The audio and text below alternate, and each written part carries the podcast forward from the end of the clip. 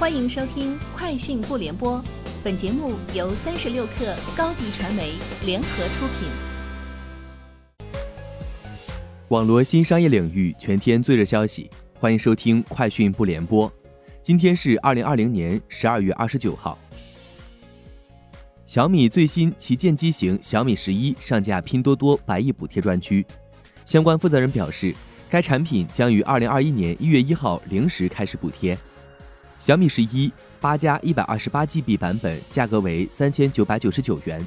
购机赠小米原装充电头；八加二百五十六 GB 版本价格为四千二百九十九元，十二加二百五十六 GB 版本价格为四千六百九十九元，购机赠原装充电头。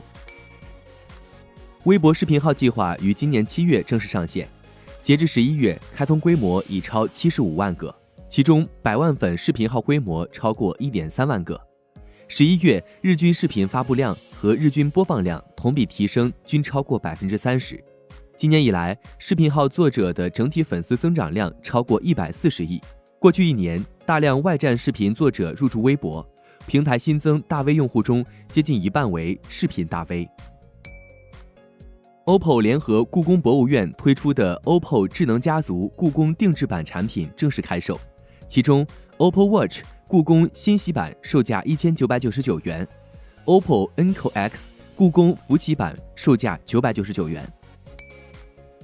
近日，长城汽车五 G 车载无线终端获得了工信部颁发的无线电发射设备型号核准证，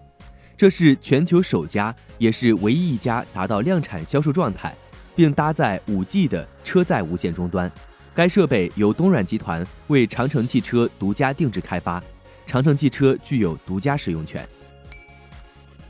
三十六氪获悉，字节跳动旗下数字服务与智能科技品牌火山引擎于十二月二十八号正式推出一站式视频点播服务。功能上，火山引擎视频点播提供了包括短视频编辑、视频上传、多媒体处理、视频播放和质量平台等端到端服务。覆盖音视频采集、剪辑、上传、存储、转码处理、分发、内容审核、播放等流程。按照市值计算，韩国三星电子公司已经超过台积电，成为全球市值最高的半导体公司。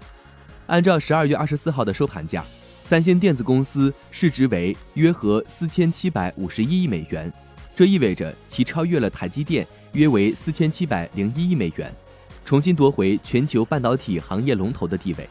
这是自七月十七号的五个多月以来，三星电子市值首次超过台积电。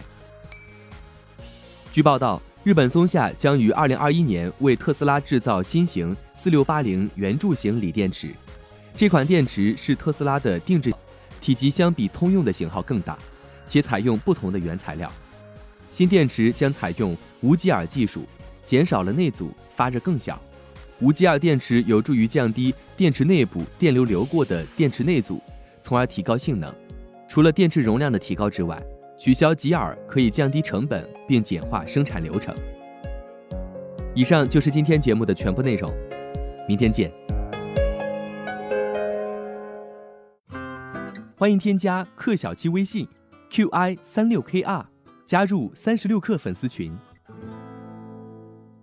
高迪传媒为广大企业提供新媒体短视频代运营服务，商务合作请关注微信公众号“高迪传媒”。